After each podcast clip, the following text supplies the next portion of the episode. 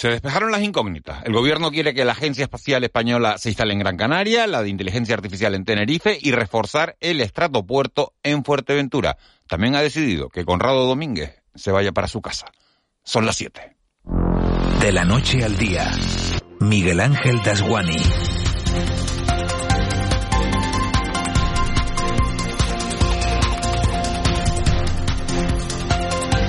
¿Qué tal? Buenos días. Tanto ha ido el cántaro a la fuente que finalmente ha terminado por romperse. Lo extraño de todo este caso mascarilla, en el que se han estafado cuatro millones de euros a la comunidad autónoma canaria, es cómo el director del Servicio Canario de la Salud ha aguantado tanto. Las primeras noticias que tuvimos los ciudadanos de que el gobierno había pagado una pasta gansa por mascarillas que nunca nos llegaron, las tuvimos el pasado 21 de mayo. Y en estos cinco meses ha sido Canarias 7 quien más detalles ha revelado. Cinco meses, 35 semanas que se le han tenido que hacer eternas, muy largas a Conrado Domínguez. Cinco meses en los que el Ejecutivo lo ha venido apoyando al no cesarlo. Todo hasta que el juez decretaba esta misma semana el secreto de sumario. El juez decreta el secreto porque al parecer Domínguez le contó que él jamás había tenido contacto con el administrador único de la empresa RR7, que fue la sociedad mercantil a la que se le hizo el encargo. Pero hace 10 días, el CEO de RR7 le dijo al juez instructor todo lo contrario. Tanto es así que Raico González le habría enseñado a García Satoca una serie de WhatsApp cargados por el diablo. También supimos el día de esa declaración judicial que el precio de ese millón de mascarillas, que además resultaron ser falsas, pudo haberse inflado artificialmente para que alguien cobrara una comisión, comisión que rondaría los 100.000, dinero que nadie sabe dónde está y que entraría dentro de lo robado. El juez ha abierto la puerta además a más declaraciones y a la posibilidad de revisar otros contratos. Mientras esperamos novedades de la investigación, nos asalta la duda de saber si el cese es a petición propia o es que de verdad lo han cesado. Julio Pérez no lo aclaró. Todo esto me recuerda a una historia que siempre cuenta el gran Manolo Vieira cuando se sube a un escenario. Me refiero a esa historia de un hombre con cinco carreras universitarias que muere atropellado. Manolo siempre decía, licenciado, por Dios, antes de cruzar, mire para los lados. Ese mismo consejo lo hubiera salvado ayer la vida a Conrado. De la noche al día, Miguel Ángel Dasguani. Siete y dos. Vamos con los titulares que marcan la crónica de este viernes 4 de noviembre. Caja 7 te ofrece los titulares del día.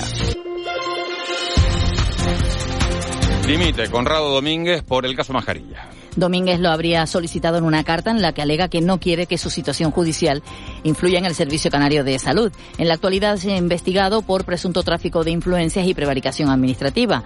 Cuatro millones de euros por un pedido de mascarillas que nunca llegaron y que fueron encargadas a una empresa que se dedicaba al sector del automóvil. El consejero de Sanidad, Blas Trujillo, en exclusiva para Canarias Radio, ha dicho que la dimisión de Domínguez responde a causas personales y procesales. Eh, la dimisión eh, por motivos personales y procesales y, en fin, bueno, lo, lo hemos aceptado y por lo tanto se ha tramitado su cese a petición propia y dejemos continuar lo que es el procedimiento judicial. Desde el área de servicio público de UGT, su secretario general Fran Bautista defiende la gestión de Conrado Domínguez y apela a las circunstancias del inicio de la pandemia para conseguir material de protección. En Canarias Radio Bautista califica de varapalo la renuncia del director del Servicio Canario de Salud. Es un, bar, un varapalo, ¿no? Nosotros siempre hemos apostado por el director del Servicio Canario de Salud. Yo creo que es uno de los mejores técnicos que ha tenido la Administración Pública y nos apena que haya tenido que dimitir, pero esperamos y deseamos de que haya sido una decisión personal y yo me consta de que ha sido una decisión personal porque he hablado con él hace escasamente un par de horas y baja el paro en octubre en Canarias en 757 personas. Esto es un 0,4% menos que en el mes de septiembre. Y la tasa interanual, el descenso es de 20.000 personas. En el conjunto de España, el descenso es de 27.000 personas para un total de 2.900.000 desempleados. Es la mayor bajada en este mes en la serie histórica. Desde los sindicatos se valora positivamente esta reducción, pequeña pero que se da en prácticamente todos los sectores. Y desde la patronal señalan que una vez lograda la recuperación turística, ahora la preocupación está en el resto de sectores económicos. Manuel Navarro, UGT, Pedro Alfonso, CEO en Tenerife. Y cabe destacar el aumento de la población activa en Canarias también y vemos que se ralentiza el crecimiento de la contratación indefinida, algo que también consideramos normal. Ahora mismo y desde UGT creemos que hay que apuntalar la recuperación, focalizando la formación de los 188.000 parados que hay en Canarias en aquellos sectores que demandan mano de obra cualificada. Sin lugar a dudas, la situación del paro en Canarias se ha ralentizado. Ya una vez terminado el problema de digamos, la recuperación por parte del sector turístico, ahora nos, nos, tenemos que empezar a preocupar por el hecho de que ese, ese consumo que siempre estaban haciendo los turistas siga llegando a la restauración, siga llegando al comercio, siga llegando a la industria y siga llegando a, a la construcción. Bueno, pues hablaba Pedro Alfonso del sector turístico y hay que decir que el próximo lunes comienza en Londres la World Travel Market se espera la asistencia de unas 50.000 personas. Las islas llegan a esta feria con el objetivo de afianzar nuestro principal mercado de visitantes extranjeros, el británico, el 35% de todos los turistas que nos visitan. Canarias desplazará a Londres 250 profesionales de 150 empresas e instituciones que mantendrán reuniones con agencias de viaje, líneas aéreas y turoperadores en el pabellón de Canarias. La consejera de Turismo del Gobierno Autonómico es Yaisa Castilla.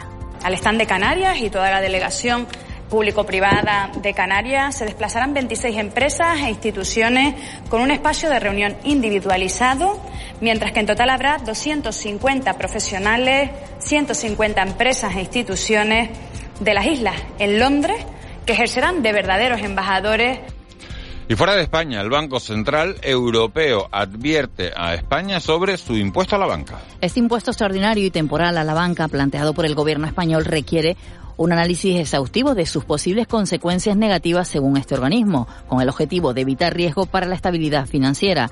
El Banco Central Europeo también advierte de que este impuesto puede repercutirse en los clientes.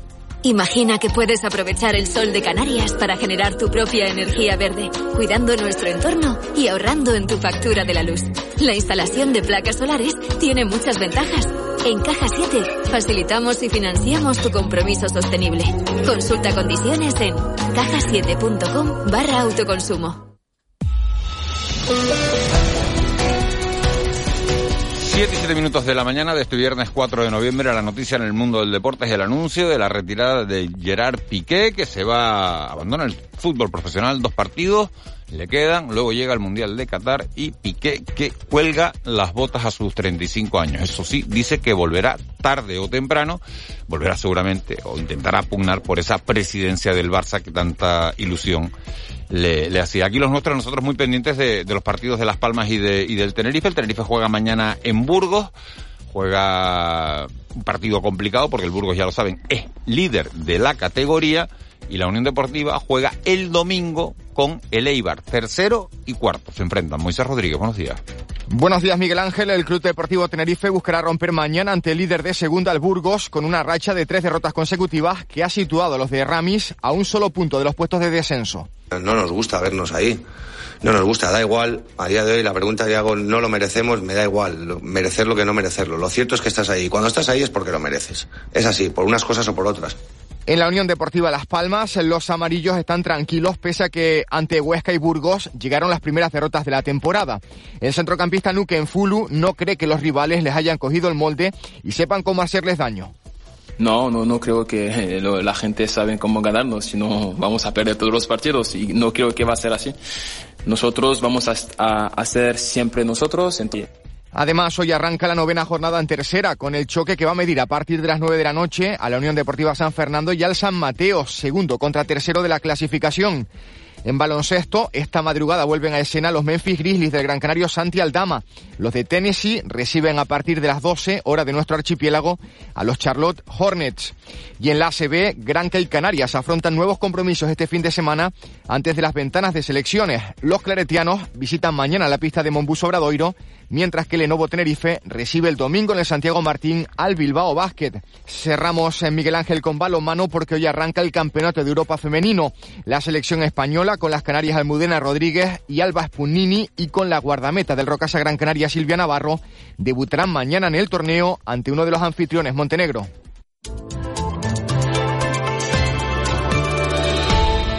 7 y 9. Edgar Cedres, buenos días de nuevo. Buenos días, Miguel Ángel. Yo te oigo mejor ahora.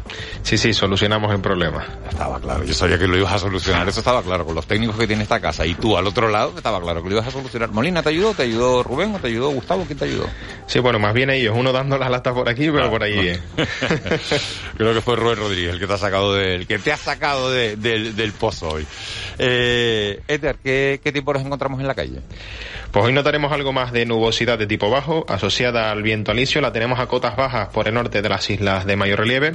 También en amplias zonas a esta hora de la mañana de Lanzarote y Fuerteventura, aunque esperamos que en las islas orientales esa nubosidad de paso al sol.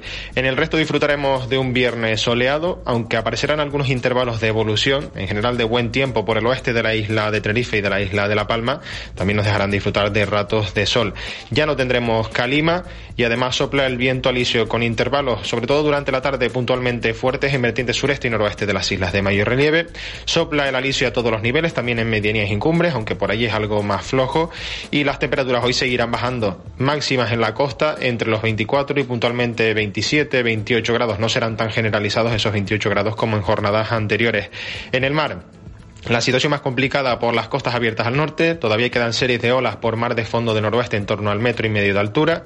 Predomina la marejada en alta mar debido al incremento del viento, aunque la situación más tranquila para aquellos que quieran disfrutar de la playa por las costas del suroeste de las islas de mayor relieve y por las del sur de Lanzarote y Fuerteventura, donde el oleaje más grande no llega al medio metro de altura. Somos previsores y estamos ya mirando qué vamos a hacer sábado y domingo, ¿qué, qué planes nos sugiere? Por el tiempo me refiero. Sí, en principio vamos a tener eh, bastantes nubes de tipo bajo asociadas al régimen de los alisios por el norte de las islas. Esa nubosidad nos pueden dejar algo de lluvia débil, principalmente en zonas de medianías entre el mediodía del sábado y el mediodía del domingo. Es decir, vamos a tener tiempo otoñal por el norte y para aquellos que quieran hacer planes de playa, el tiempo más soleado en zonas costeras del sur. Edgar, muchísimas gracias. ¿A qué hora te vemos en la tele? ¿8 menos 5, 8 menos 10, como de costumbre? Sí, sobre esa hora. Perfecto. Muchísimas gracias. Un saludo, buen día. Nos vamos hasta la sala operativa del 112. Ahí está Cande Ceballos. Cande, buenos días. Hola, buenos días. ¿Cómo han transcurrido las últimas horas? Pues lo referido a la noche, Salvamento Marítimo traslada hasta el puerto de Arguineguín, en Gran Canaria, un total de 37 migrantes localizados en una patera al sur de Gran Canaria. Y en tierra, todas estas personas fueron asistidas por el dispositivo sanitario y ninguna precisó traslado al hospital. En lo que se refiere al resto de las islas, la noche y estas últimas horas han transcurrido con normalidad por el momento el 112 del Gobierno de Canarias no ha registrado incidentes graves en la vía pública. Bueno, pues vamos a cruzar los dedos tocar madera o como quieran, pero vamos a ver si, si sigue esa, esa tranquilidad. 37 inmigrantes la pasada, la pasada madrugada que se suman a los 107 que llegaban antes de ayer y que se suman a, bueno, pues a los que van llegando poco a poco eh, todos los días. Como decimos, lo importante, lo único bueno de todo esto es que si llegan, quieren decir, quiere decir que no se, que no se ahogan. Y eso por lo menos es el, es la, la, la buena noticia. Muchísimas gracias, Cande. Eso ustedes, buen fin de semana. Buen día. 7 y 13, nos vamos al contrapunto. El contrapunto. Ángeles Arencibia y Juan Manuel Betencur.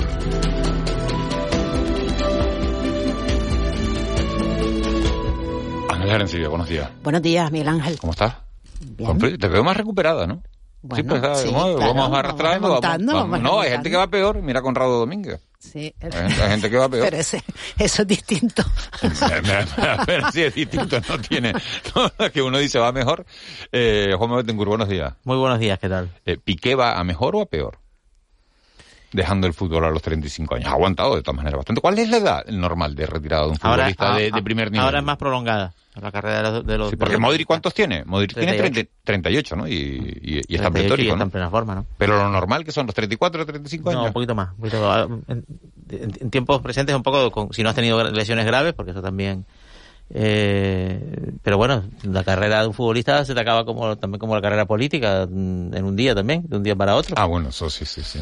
Es más O sea largo en el deporte y en la vida no, en la vida, o sea, no sé. Es más larga la vida, jóvenes. la vida en el No, deporte que en la política. Depende, no sabe, eh, depende. sabe. Hay Ángel. personas que- No, yo no iba a decir Pregunta- eso. ah, ah, a ah, que- perdón, que- perdón. No, hay- que las carreras deportivas son más largas Son más y largas también ahora somos jóvenes más tiempo, ¿no?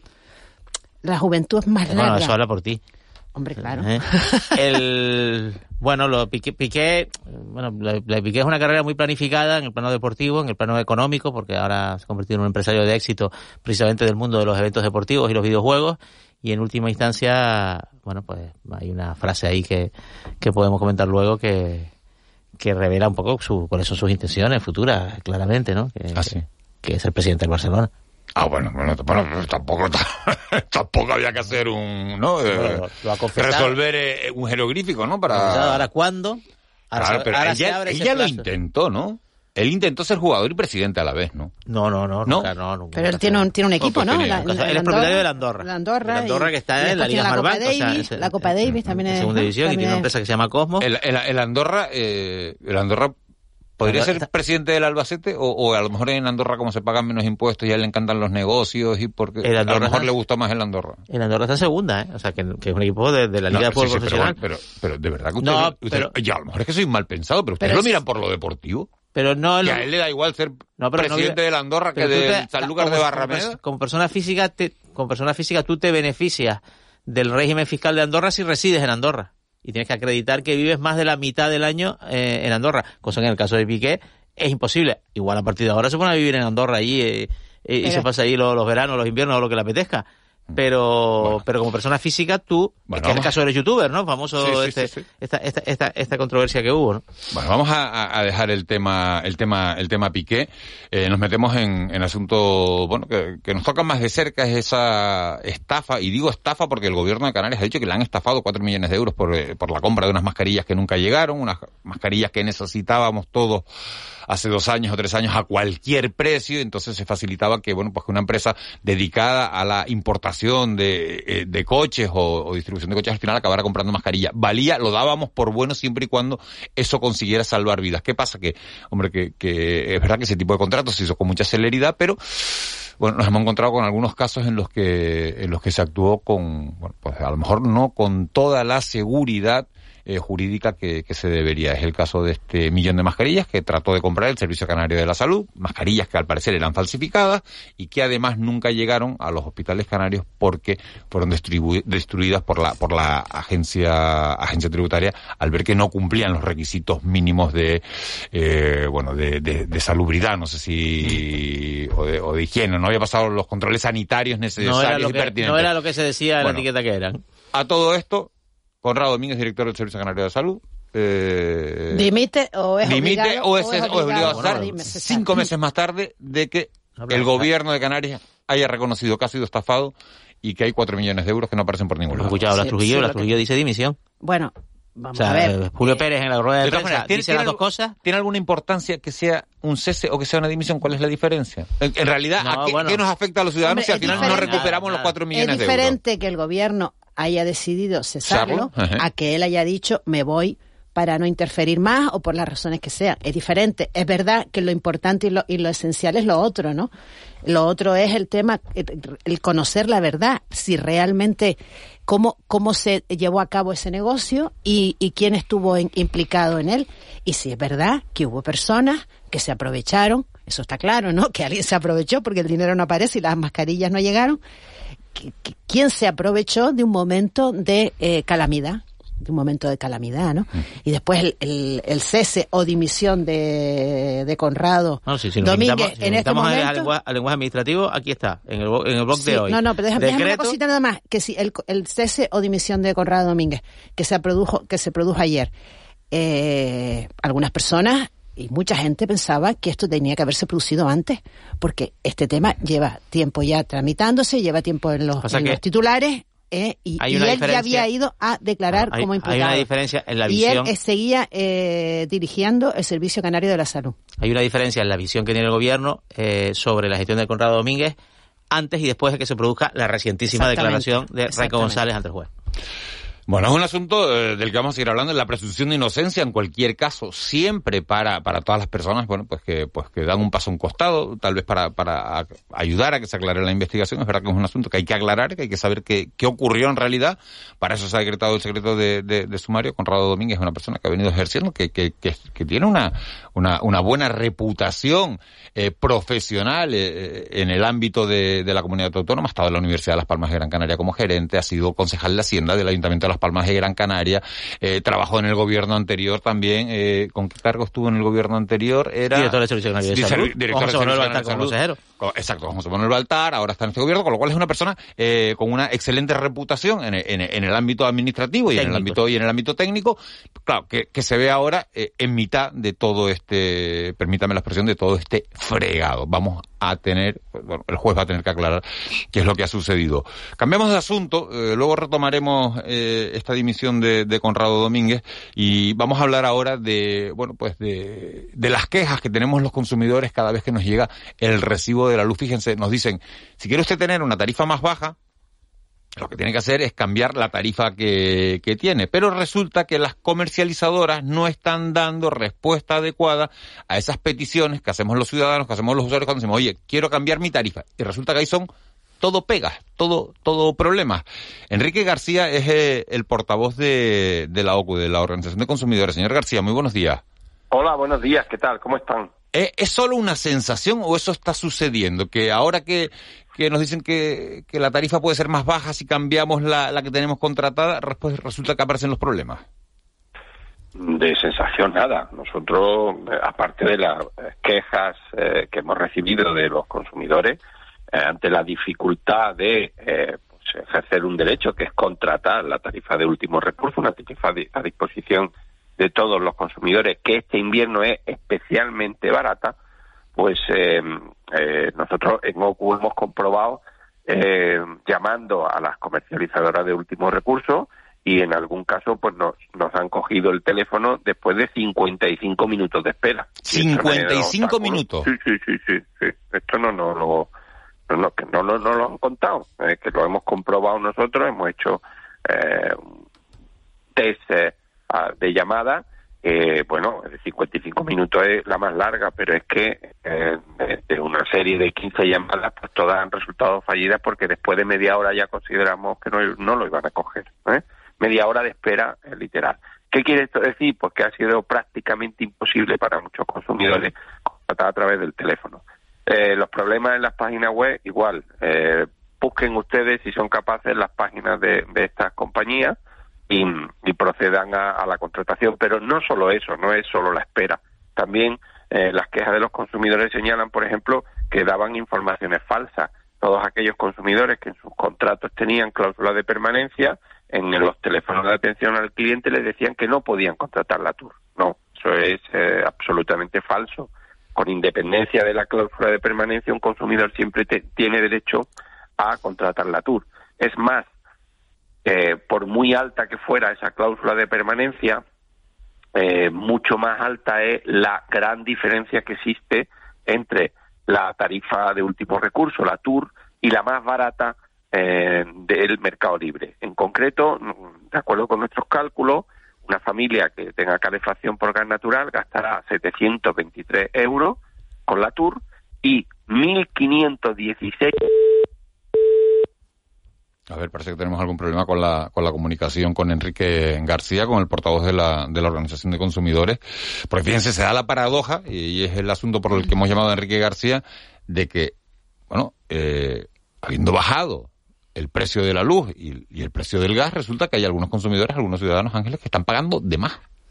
Sí, yo misma, yo misma recibí ah, una te, llamada, te... yo misma recibí una llamada hace ya un par de meses de una comercializadora en la que me, me, me ofrecía cambiarme de, de, compañía porque habían detectado que yo estaba pagando demasiado, ¿no? Uh -huh. Y esto fue antes, antes de todo este follón, ¿no? Que lo que nos, que nos está contando Enrique García es que o bien no tienen medios para atender eh, las llamadas, o bien es, es, una cosa eso, que eso, se hace, ¿no? a propósito. Señor García, eso, eso que acaba de decir Ángeles es muy interesante. Eh, ¿No tienen medios la, la, las distribuidoras, que cuesta creerlo con la, con la cantidad de beneficios que están ingresando, o, lo hacen a propósito? Pues mire, a mí me cuesta, eh, me cuesta, mmm, eh, de acuerdo que no tenían estas empresas una dimensión adecuada, pero medios les sobran, o sea, pueden contratar, pues si hay un, una, una, mayor demanda, pueden contratar lo que quieran, porque vamos, capacidad tienen. Ahora, interés ninguno. Eh, eh, disculpen por la por el corte de la conexión. Eh, no sé si eh, eh, he podido mm, explicar las enormes diferencias de tarifa que hay entre la TUR y las tarifas del mercado libre, de 723 euros anuales a 1.516 en el caso de la más barata. Eso es eh, un interés máximo, es decir, recordemos que estas empresas además tienen eh, duplicada en el mercado libre otras empresas con los nombres que todos identificamos, Naturgy, Bedrola, Endesa, eh, que no son ni Baser, ni, ni Gas Power, ni Cura Energía, que tienen nombre diferenciado, empresas eh, que prestan esa tarifa de último recurso. Y eh, en este caso sí que hay un enorme interés en no promocionar esa tarifa, que es sin duda la más, la más barata. Perdón. ¿Se ha encontrado ya con, con quejas de usuarios que digan no solo que llegue más barato, sino que me está llegando la factura más cara? Esto no, no ocurre con la TUR, no. Eh, eh, esto ocurre, digamos, con, con, otros cambios de tarifa dentro del mercado libre, ¿no? Donde al consumidor, pues, eh, se le ofrece por parte de la empresa que lo capta eh, uno descuenta una letra pequeña que luego la realidad no se cumple. Y esto lamentablemente no ocurre ahora, ocurre, mm, ha, venido ocurriendo eh, y mm, bueno, pues si eh, las administraciones no ponen medidas, pues seguirá ocurriendo porque, mire usted, hay bastante impunidad a la hora de eh, respetar los derechos de los consumidores. Las empresas incumplen y no les pasa prácticamente absolutamente nada. ¿Cómo te ocurre? Sí, buenos días. Eh, ya, con, la, con la evolución de las tarifas, pues claro, estaba, estaba escuchando a usted, señor García, y, digo, vale, eh, la tarifa último recurso oscila mucho, está muy condicionada por, por el proceso de formación de precios, el, precio del gas y demás, ¿no? Y la tarifa libre parece que nos ofrece un escenario más, o más estable. Pero claro, esto se puede dar la vuelta. O sea, no puedes uno cambiarse a la tarifa libre y tener, o presuntamente el ahorro que usted señala, y dentro de tres meses, por la propia evolución del mercado, terminar pagando más? A ver, mire usted, eh, hay que distinguir entre lo que es gas y electricidad. En el caso del gas, no, porque la tarifa eh, TUR tiene eh, un, mecanismo de cálculo donde el impacto de la subida de precios pues está limitado al 15%. Y pero, el, gas en Canarias realmente no, no, tiene incidencia. A nosotros nos interesa más un poco la, la, factura de, consumo eléctrico, ¿no? En la factura de, consumo eléctrico, eh, pues mire, es que depende de, las ofertas. Eh, ahora mismo, ahora, hoy, en el mercado libre hay algunas tarifas eh, pues que son más interesantes, el PVPC, que es la tarifa regulada en el mercado, en el mercado eléctrico. Em, en el PVPC hay algunas tarifas más interesantes, pocas, y hay muchas tarifas más caras en, eh, en el mercado libre. El consumidor tiene que valorar pues cuál es su consumo eh, y un poco qué es lo que quiere. Eh, ¿Que hay oferta en el mercado libre más estable? Sí, efectivamente, pero también sensiblemente más cara. Con lo cual, mm, es posible que haya consumidores que opten por el PVPC y que luego vean que en el mercado libre hay tarifas más baratas, pero siempre hay la posibilidad de cambio. ¿Eh? Luego, hay otro elemento que hay que tener en cuenta que es que aquellas personas que piden o que creen que o, que reúnen las condiciones para solicitar el bono social eléctrico, es decir, el descuento sobre la tarifa financiado por, por, por con fondos públicos, solo se pueden acoger a él si tienen la tarifa regulada. Con la que, uno se pregunta por qué es así. Con la tarifa libre no se puede pedir el bono social, con lo cual, pues en muchas familias de, de recursos escasos, realmente esta posibilidad del mercado libre pues no lo tienen.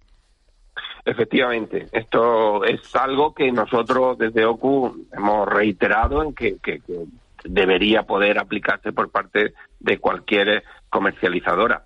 Es cierto que, hombre, sería un poco ilógico eh, cualquier comercializadora, pero ojo, no con cualquier tarifa, ¿eh? Eh, verá usted, lo que no tiene sentido es que el, el, bono social, que es un porcentaje de descuento, que ha crecido significativamente en los últimos, eh, en el último año, tanto eh, o incluso menos de lo que han crecido las tarifas, es un porcentaje de descuento. Mire, es que en el mercado libre hay tarifas muy caras. Si un consumidor que encima eh, tiene dificultades económicas eh, contrata una tarifa muy cara, no tiene mucho sentido que se le aplique un descuento a esa tarifa muy cara porque el resultado final es que va a pagar más.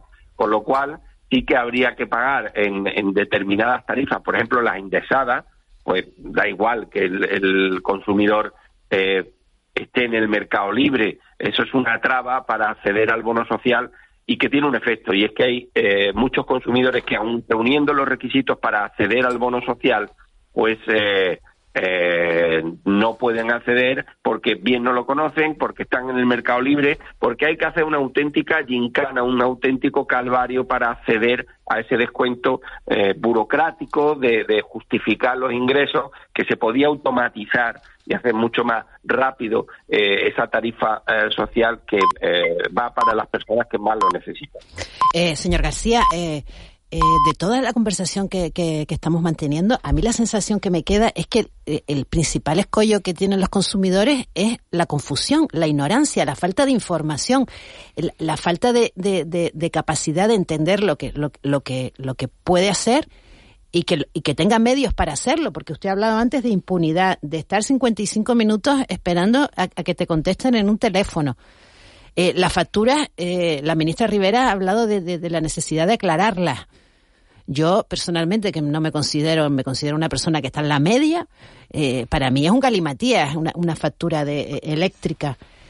Eh, ¿qué, ¿Qué defensa tiene el consumidor o qué defensa debería tener el consumidor?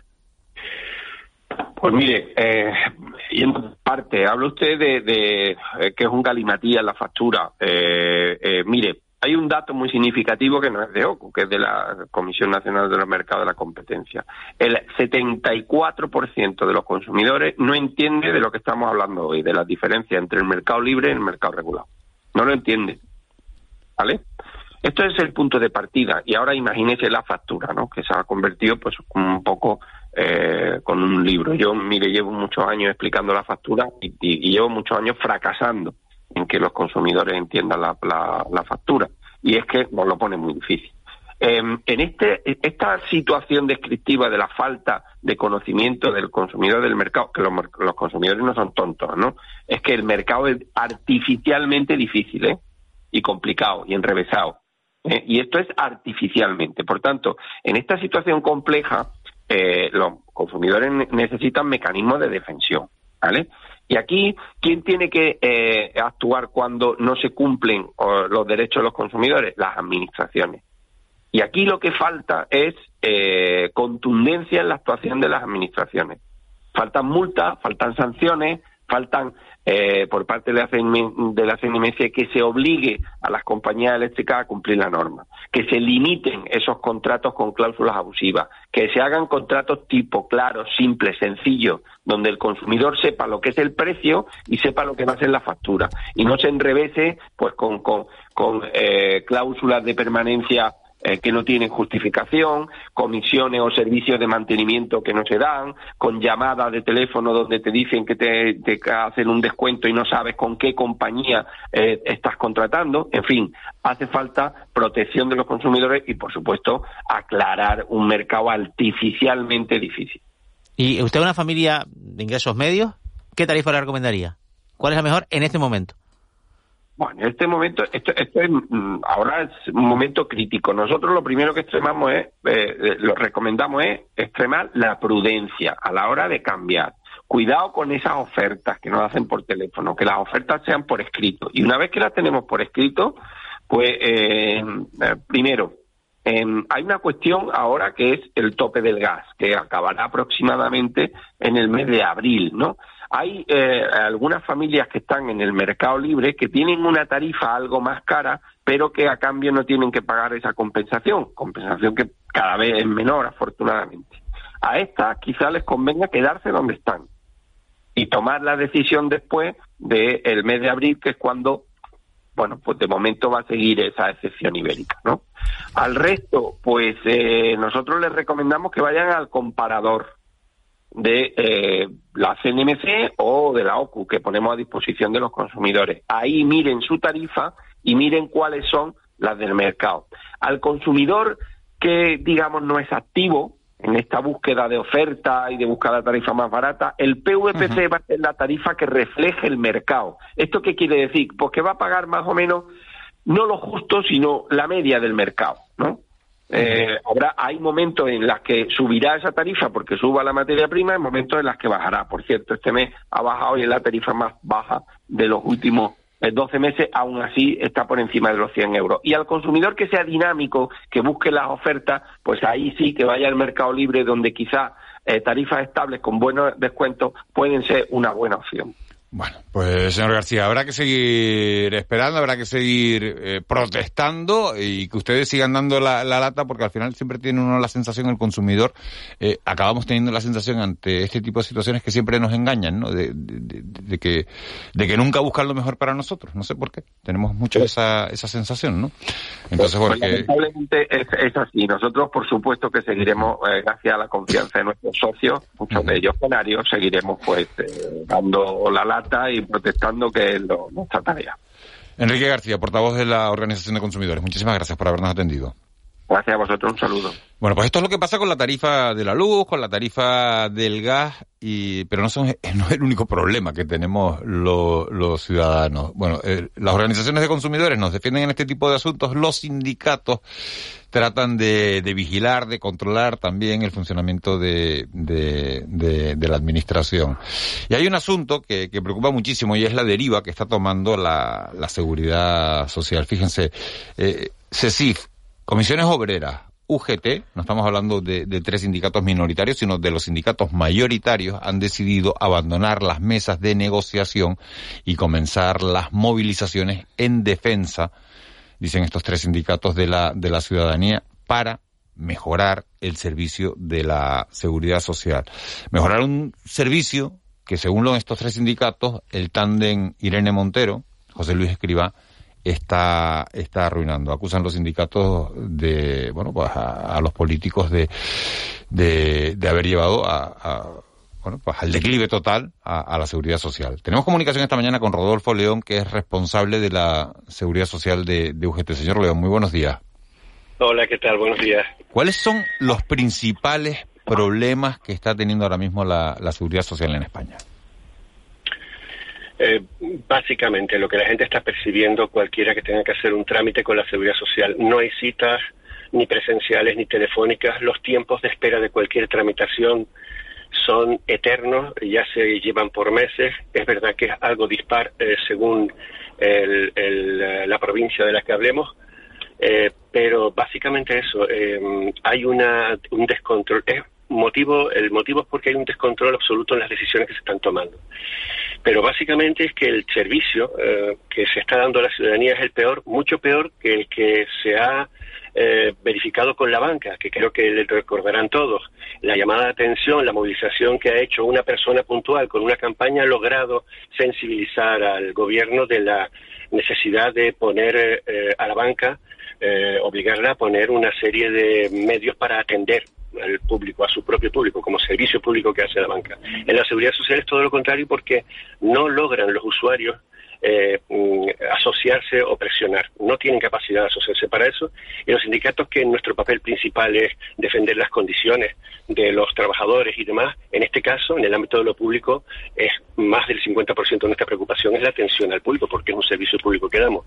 Y sin embargo, no, el gobierno central en general y los gobiernos regionales, porque si habrá ocasión hablaremos de la particularidad que tiene Canarias en este sentido como el peor territorio, el peor tratado de todo el eh, territorio nacional, sin ninguna duda, conocido por el Parlamento canario, por todos los grupos, porque desde UGT hicimos una proposición no de ley que fue aprobada por unanimidad en 2021, en el verano, donde poníamos al corriente a los partidos políticos y al gobierno de la precaria situación que teníamos en Canarias, que es un 50% peor por la falta de dotación que tenemos de recursos históricamente desde hace décadas. Eh, Pero son recursos financieros, son recursos, señor León, eh, eh, recursos financieros, recursos de personal, porque antes le, echaba yo la culpa de todo esto, decía que decía que, que UGT, comisiones y CECIF le echaban la culpa a, José Luis Escriba y a Elena Montero no, y a José Luis Escriba y a, a la consejera de Hacienda, María Jesús Montero. aclarado eso, ¿no? Porque al César lo que es del César, ustedes le presentan la situación dramática que se está viviendo con la seguridad social en Canarias al gobierno. ¿Y el gobierno qué les dice? La primera manifestación que hizo pública fue con motivo del viaje que hacía el presidente del gobierno, don el Víctor Pérez, a hablar con el ministro sobre, sobre migración, a la solicitud de, de los fondos, esos 50 millones que recordar. Pero el señor Orihuela, que creo que fue el que sale como portavoz, a la vista ya de los problemas que estaban denunciándose al diputado del común, etcétera, dijo que bueno, que esto era una competencia eh, de, estatal. Es no solo una irresponsabilidad, sino una falta de sensibilidad absoluta, porque lo es igualmente la inmigración, las catástrofes naturales que afectaron al volcán de La Palma, y sin embargo los gobiernos regionales tienen que no se pueden desentender de la población por muy eh, centralizada que esté la competencia, porque ese es su papel, presentarlo. Ese ha sido el, gesto de Pojan. El ministro vino a comprometer una especie de anuncio de interinidades. Miren, el, el problema es de recursos, pero es de organización se nos jubila un montón de gente. Tenemos una edad media en los empleados públicos que rebasa los 55 años en más del 70%. Eh, las jubilaciones siguen anunciándose. la situación de, la seguridad social es de tal caos que la incorporación del ingreso mínimo vital lo ha colapsado totalmente. Entonces, mm, no hay, eh, hemos comprometido en 2021 por ley el gobierno lo aprobó por ley la transformación de todos estos organismos de tesorería, eh, el Instituto Nacional, el Instituto Social de la Marina, etcétera, en una agencia única, porque se iba hablando de esa necesidad de la que de que esta agencia única tenga una personalidad jurídica que permita cuantificar los recursos, modernizarlos, pero al final todo esto está siendo no una cuestión de un ministro o una ministra, ellos no se representan a sí mismos, es el gobierno de la nación el que no reacciona y el gobierno canario en su ámbito el que tampoco está atendiendo a su población porque no está reclamando lo que pongo un ejemplo. El, gobierno de Rodríguez Zapatero en su momento vio que la situación de las islas, Baleares, Canarias, Celta y Melilla, era tan peculiar por el abandono, por el éxodo que se produce permanentemente cada vez que hay un concurso hacia la península de una permanente eh, cifra de, no cobertura que hizo necesario una reserva de cupos para Canarias, para las dos provincias canarias, Baleares, Ceuta y Melilla, de manera que se reservaba una plaza para quienes se presentaran aquí. Y eso es lo último que en 2011 hasta 2011, perdón, estabilizó algo las plantillas aquí, pues ni siquiera eso que aprobó el Parlamento eh, canario como un mecanismo válido, hecho por un gobierno del mismo signo, ni siquiera se ha puesto, eh, eh, ni se ha defendido, ni se ha anunciado, simplemente han dicho, no, eso es una competencia estatal, pero bueno, ya veremos. es de una irresponsabilidad, una falta de respeto grande. Es un problema de recursos de personal y de formato jurídico, porque ninguno de los recursos informáticos, de, medios eh, materiales que se están empleando están dando resultados en ningún caso. Los expedientes que ahora mismo se, de jubilación de Tenerife se están tratando en otra provincia. Se presentan aquí, pero resuelven eh, funcionarios de otra provincia. En esa idea de, que la deslocalización de los expedientes mm, mm, es una ventaja, porque se aprovechan los recursos que pueden haber en otra provincia. Mire, sí, o no, porque la tramitación de las jubilaciones y de otro tipo de prestaciones dependen de una conexión con el SEPE. Y el SEPE no funciona, desgraciadamente, igual aquí que en otras provincias. Entonces, el expediente de jubilación, que era lo único que conseguíamos mantener en unos estándares de resolución de un mes, ahora aquí tardan de tres a cuatro meses. Y la gente no come con carácter retroactivo, come con lo que tiene que cobrar. Señor, señor para, para el funcionamiento de la, administración en general, buenos días, hay, hay una especie de punto de inflexión que es la pandemia, que es lógico, ¿no? Y, uno intenta, uno se relaciona con la administración, intenta que no demasiado, con, como no molestar, utiliza soportes telemáticos, etcétera, ¿no? Eh, la agencia tributaria está igual que, que antes y después. Eh, el, Claro, el, CEPE, pues la verdad es que bastante parecido, pero en la seguridad social era posible y hasta fácil conseguir una cita previa antes de la pandemia y ya super, vamos a decir que superada la pandemia, no en términos médicos, pero sí en términos un poco de funcionamiento de la administración, ahora uno va a una oficina de la Tesorería de la Seguridad Social y se encuentra que hay un trabajador de seguridad, no un funcionario, que te dice, pide usted cita previa en este teléfono. Llamas al teléfono y te remite a una web. Y, llama, y, y, vas a la web y la web no te da, dice que no hay cita, que llames por teléfono. Es realmente, eh, eh, eh, es, hasta, bueno, es, es, cómico si no fuera grave. Sería cómico si no fuera grave. ¿Qué ha pasado? Porque las carencias de personal ya existían en febrero de 2020. Sí, eh, pero esto lo único que lo ha producido, lo ha agravado, es la inoperancia del Ministerio, está claro, la inoperancia del Ministerio. Hay una oferta pública de empleo anunciada, cuantificada en 2021 en 2022 y viene la de 2023. Como era incapaz de sacarla, de, de, de, de, ponerle fecha, se ha acordado con función pública, pero todo ha quedado en el aire, que la de 2023 se va a unir a esta y salen en una sola convocatoria. De manera que esos miles de funcionarios que necesitan no solo la seguridad social, sino toda la Administración General del Estado, es decir, el CEPE o Hacienda o el INE, etcétera, se convocara cuanto antes, porque la velocidad de jubilación de los funcionarios era muy grande especialmente mayor lo era también la seguridad social, pero insisto, ha sido el desastre en la organización.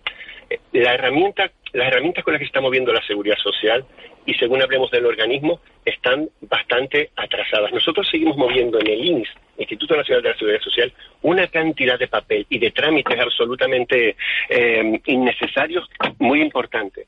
Pero aún así, aún con toda esa burocracia que hay que tramitar, le podríamos tener programas mucho más ágiles es que no tenemos gente con que atender las dudas de la ciudadanía, ni telefónica, ni presencial, ni de ninguna clase. simplemente no sacan plaza, derivan todo este, este caos a que la gente esté dando tumbos, encuentre un sobrino que le sepa hacer, hágase una foto, eh, póngase delante. Bueno, en fin, es vergonzoso que los compañeros vigilantes de seguridad sean los que están en las puertas atendiendo a la gente. Hemos, en Canarias y en todos los centros, exigido que sean empleados de la seguridad social los que en la puerta intenten filtrar de alguna manera a la vista de que no tenemos personal a quién le puedes ayudar, cómo le puedes ordenar y que se les atienda adentro. Estamos como si estuviéramos en pandemia. Estamos expulsando a la gente de los centros de seguridad social, de aquellos que acuden a pedir alguna información. No puede preguntar nada. Váyase, entre aquí. Es una vergüenza, pero insisto, quien único ha dado la cara por la ciudadanía, por lo menos en Canarias, ha sido el defensor, el diputado del común. El único que se ha hecho eco, y por cierto, que entre la ciudadanía a nivel nacional, la mayor queja no lo es sobre la banca, lo es sobre el trato que se le está dando a la administración pública en general a los ciudadanos. Es la mayor queja. Si no responden los gobiernos, insisto, los ministros no se representan a sí mismos. ¿eh? Esto, es un problema del gobierno de, la nación y del gobierno regionales. Eh, buenos días. Entonces, la gestión que anunció el presidente Torres hace un par de meses o un mes eh, no tuvo fruto. Mire, no, no están queriendo ni entrar en el fondo. Nosotros, en las reuniones que estamos teniendo, lo digo para que se entienda la situación, lo que puede estar influyendo en la situación. Casi era preferible que el gobierno estuviera en la oposición para que detectara y denunciara esto al hecho de que estén gobernando el mismo signo que en el Estado, porque estoy seguro que cualquiera, cualquiera que esté en la oposición lo habrá visto. Eh, tiene familiares, miren, yo vivo en Tacoronte, yo casi no puedo salir a la calle porque la gente está permanentemente diciéndome, ¿qué pasa con mi ingreso? ¿Qué pasa con, mi, con cualquier prestación de la seguridad social? Tenemos todos los empleados públicos el teléfono petado, como se suele decir, de échame una mano. Y no hay manera de que reaccione. Y ese anuncio del, del que se hizo a través de la portavocía del presidente del gobierno de Canarias no se concretó en nada. Vino el ministro y dijo que iban a haber unas plazas de interinos de repente. El problema de Canarias se resuelve afrontando el éxodo que se produce permanentemente en toda la Administración General del Estado en Canarias, que tenemos un déficit de plantilla que son, es un retorno de renta, que son puestos de trabajo que no se están creando aquí, puestos de trabajo de empleados públicos, y que sí se crean en otros territorios españoles, pero no, se ha desentendido. Pues sí, sí, sí, se ha explicado usted con tanta claridad que la verdad es que, duele tanto oír esto de, decir casi mejor, fíjese lo que, lo que ha dicho, señor León, casi mejor que el gobierno estuviera en la oposición para poder denunciar lo que está haciendo el gobierno del Estado para poder demandar una mejora de todo esto. Claro, es que esto... Pero miren, eso no es una ocurrencia mía, es que no, lo dice la gente. Nosotros estamos tramitando, en el sindicato, tramitamos las quejas que la gente... Que sí, que sí, que sí, que sí. Por cierto, animamos, por cierto, me va a permitir una última... Eh, sí, rápido, rápido, sí. Sí, las movilizaciones consisten, una vez abandonada la mesa de negociaciones, porque es inútil, vamos a intentar explicar a los compañeros y a la ciudadanía cuál es el problema que tiene, porque es la ciudadanía quien peor lo está pasando. De modo que dirijan todas las quejas que puedan en la red, en el formato que quieran, a través de las delegaciones o sus delegaciones de gobierno, del defensor del pueblo, hagan llegar las quejas porque es que si no se movilizan no nos va a ser útil esta esta protesta. Tiene que ser así, porque y está claro. no, hay, no hay otro mecanismo. No, no, y además hay que arreglarlo, porque no puede ser, no puede ser lo, que está sucediendo con la seguridad social. Rodolfo León, responsable de, Seguridad Social de, de UGT, muchísimas gracias por habernos atendido y sobre todo por haber hablado con tanta claridad a ustedes por el interés que están mostrando. Muchísimas gracias. Muchas gracias. Buen día. 7, siete y 48. Fíjense cómo están las cosas. La verdad que a uno se le parte el alma cuando va, bueno, bueno a uno mismo, ¿no? Cuando va a la seguridad social, ve la cola y lo que contaba Juan hace, un segundo, hace un segundo, que es que, que es que se encuentra uno a un personal de seguridad que qué culpa tiene, que le digan, y después te encuentras una- a una señora o un señor de 70 años, que, de 70 años que va, Que que no sabe entrar en internet, que solicita una prestación que solicita una, ayuda que le hace falta para poder llegar a final de mes. Ayuda a la que tiene derecho, para la que hay fondos. Y que le dice, usted tiene que tener cita previa, y va a la cita previa y no te atienden. Entonces sientes que te están tomando el pelo, y entonces nosotros, a nuestra edad, sentimos que nos están tomando el pelo, pero la persona de 70 años lo que siente es una impotencia, pues nosotros sentimos la impotencia que nos están tomando el pelo. Pero el señor de 70 años lo que siente es impotencia, Fíjate, ¿no? lo- Impotencia. Lo, que ha dicho, expedientes de jubilación que tardan tres o cuatro meses, claro, en situaciones realmente importantes, ¿no? Y en medio de todo esto, eh, la COE, la patronal, eh, que, pide rebaja eh, temporal del IRPF para los autónomos, pero que además no se pone de acuerdo con los sindicatos sobre cómo tiene que ser la adecuación de los salarios en función del encarecimiento de, la vida. El IPC eh, COE se ha levantado de esas mesas de negociaciones, los sindicatos le piden que vuelva, ayer hubo manifestaciones de UGT y de comisiones obreras para pedirle a- a la patronal que por favor, que vuelva a sentarse y que no la subida toda de una vez, sino que sea progresivamente. Y, y así es como están las cosas. Lorenzo Amor, presidente de ATA y vicepresidente de, de COE, muy buenos días. Muy buenos días. ¿Qué valoración hace usted de lo primero? Le pregunto Pero, por esa, lo- por esas concentraciones, manifestaciones de ayer. Lo primero, permítame corregirle, COE nunca se ha levantado de la mesa, nunca. Bueno, los sindicatos decían ayer sea, que, que- que la patronal tenía que No, volver no, a la mesa de negociación, ¿no? Bueno, O- a ver, per- per- permítame, hay un comunicado en el mes de mayo conjunto de los dos sindicatos donde el propio Comisión Obrera reconoce que no van a seguir las negociaciones del acuerdo de negociación colectiva porque los- las organizaciones empresariales no avalan la cláusula de revisión salarial, pero no hay levantamiento de la mesa. Es decir, a nosotros nos ponen a la tesitura o hay cláusula de revisión salarial o no o no hay acuerdo de negociación colectiva, pero nunca hemos abandonado la mesa. Es más, Bueno, dice pero las no negociaciones hemos- están rotas o se mantienen. Perdone, eh, mire, mire si no ha abandonado la mesa, que en estos momentos, la semana pasada se firmaron convenios. Hay 4.000 mesas de convenio abiertas. La semana pasada se firmó el convenio del metal en Cataluña, 150.000 trabajadores afectados. Se ha firmado el convenio de la farmacia. Se ha firmado el convenio de la VID en Andalucía.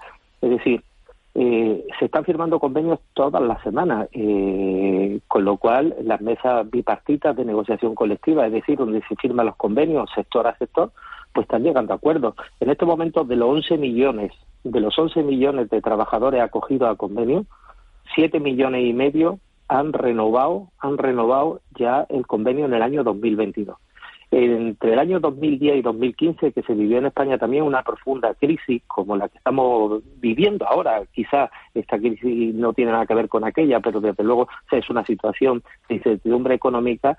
El número de, trabajadores que anualmente renovaban convenios eran por debajo, desde luego, de los que tenemos ahora mismo. Con lo cual, bueno, pues permítanme que le Sí, diga claro. que los convenios, que los convenios se están renovando, que eh, no es verdad que nosotros no estemos en la mesa de negociación, que hay negociaciones de convenios que ahora mismo se están llevando a cabo. Ahora bien, eh, intentar pretender que eh, haya una subida salarial homogénea para todos los sectores, pues mire, pues por ejemplo para el comercio que en lo que va de año ha perdido 16.000 comercios, que lo está pasando fatal. Intentar pensar que tiene que subir el convenio del comercio lo mismo que tenga que subir a lo mejor un convenio de un sector que está empujando, tirando fuerte, pues desde luego eso no va, no, no, no lo vemos. Señora Y Moro, usted, decir- ustedes lo que dicen es que los salarios al final del sector privado van a subir de media lo mismo que el de los funcionarios. Efectivamente, es decir, en estos momentos el, el salario de los funcionarios con acuerdo de comisiones obreras y UGT va a subir un tres y medio y nosotros lo que estamos diciendo es que cuando acabe el año y conozcamos eh, en marzo del año 2023, pues veremos que indudablemente el salario medio en España del sector privado pues va a subir igual que eh, el sector público. Entonces, eh, lo que no se puede pretender es sí a una cosa y no a otra. Señor Amor, buenos días. A esto se le puso un nombre que era pacto de rentas, ¿no? Y, se ha intentado un poco negociar como un pacto de rentas global y tal, que tuviera una firma, que se significara. ¿Usted cree que, aunque sea como si fuera un puzzle, pieza a pieza, pulgada a pulgada, como dice la película, convenio a convenio, se está configurando algo parecido a un pacto de rentas en España? Vamos a ver.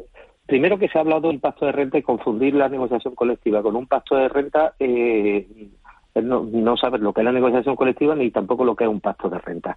El, el ANC es lo único que no se ha podido llegar a un acuerdo este año. El ANC no deja de ser un pacto, es una, bueno, es al final un acuerdo entre mm, bilateral, bipartito, entre sindicatos y patronal, donde se da recomendaciones a las mesas de negociación.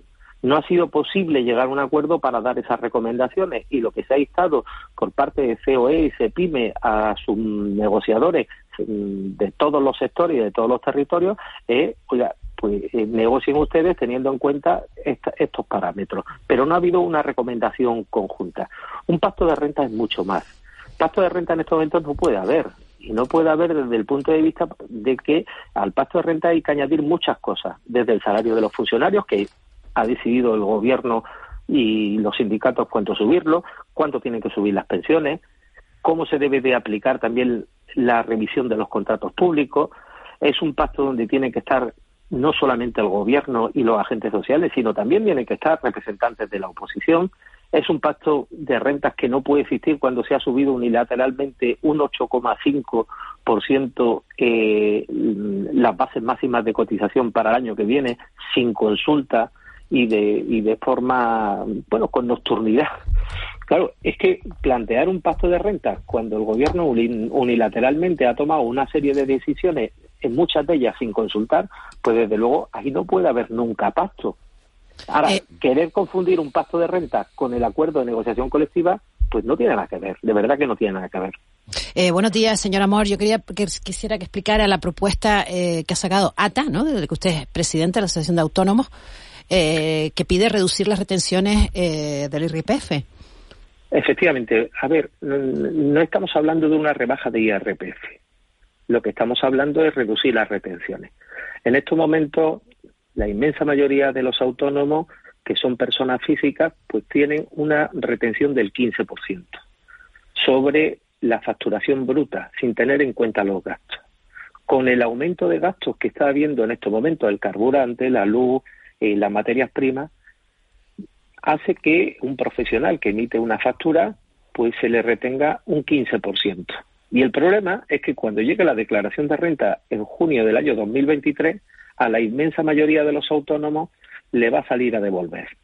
¿Qué es lo que estamos haciendo en estos momentos? Actuar de financiera del Estado para que luego el Estado nos devuelva el dinero pues prácticamente dentro de un año. ¿Qué es lo que le hemos dicho al gobierno? Oiga, en vez de retenernos un 15%, retenga usted un 10%. Habrá autónomos que le salga a devolver, pero otros, desde luego, no van a tener que adelantar un dinero que en este momento estamos adelantando. Y le pongo un ejemplo.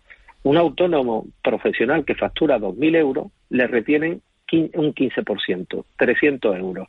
Claro, si en vez de retenerle 300 euros se le retiene 200, pues son 100 euros que, al mes no tiene que adelantar 1.200 euros al año. Esto es lo que da liquidez a los autónomos, ¿no?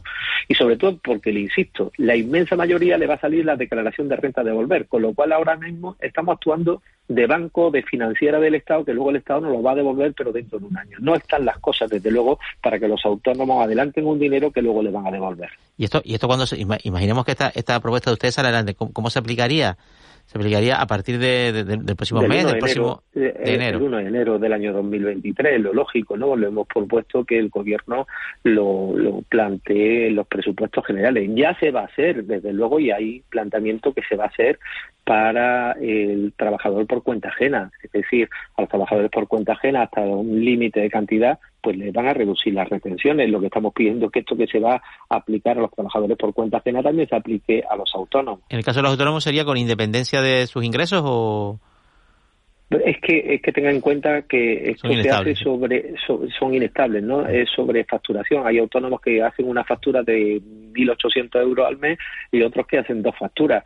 Los ingresos son complejos, ¿no? Desde el punto de vista que luego hay que meterle los gastos. No tiene los mismos gastos un profesional que factura y trabaja con un ordenador a un agente comercial porque tiene gasto de vehículo, de desplazamiento o de manutención o alojamientos. Lorenzo Amor, presidente de ATA y vicepresidente de la COE a nivel nacional. Muchísimas gracias por habernos atendido esta mañana. Ha sido un placer. Un abrazo grande. Siete y cincuenta y ocho minutos. Estamos a punto de llegar al boletín de, de las ocho. Recuerden que tienen un estado intensa la mañana, ¿eh? Eh, entre, entre la seguridad social, las quejas por la, por la factura de, de la luz y, ¿no? y esta petición de la, de la patronal para, para, para rebajar, ¿no? Eh, el IRPF o... Sí, si tuviéramos definir el mundo que vivimos con una palabra, yo elegiría complejidad. Bueno, pero y, y- y la, la queja por la luz y la queja por la seguridad social, en el fondo es la misma, la falta de atención, ¿no? La falta de atención, sí. Mensaje de un oyente, eh, que saben que nos pueden escribir al 616-486-754. 616-486-754. Buenos días, desde Galdar, en relación con el tema que se habla ahora con la seguridad social en Canarias, yo con una sentencia firme, con una incapacidad permanente absoluta, desde el mes de julio y todavía no recibo mi pensión. Una vergüenza. Bueno, pues eso es lo que está sucediendo. Lo que, lo que me llama la atención es, eh, es que, que diga eh, desde UGT que ojalá el gobierno estuviera en la oposición para poder eh, Verlo de otra manera, claro. verlo de, de- de otra manera. En fin, señores, nos vamos al boletín de, de las 8 de la mañana. Ya a la vuelta, no solo les vamos a decir cuál es nuestro sonido del día hoy, sino que además vamos a hablar de movilidad y de movilidad no contaminante. Lo vamos a hacer con Aridane.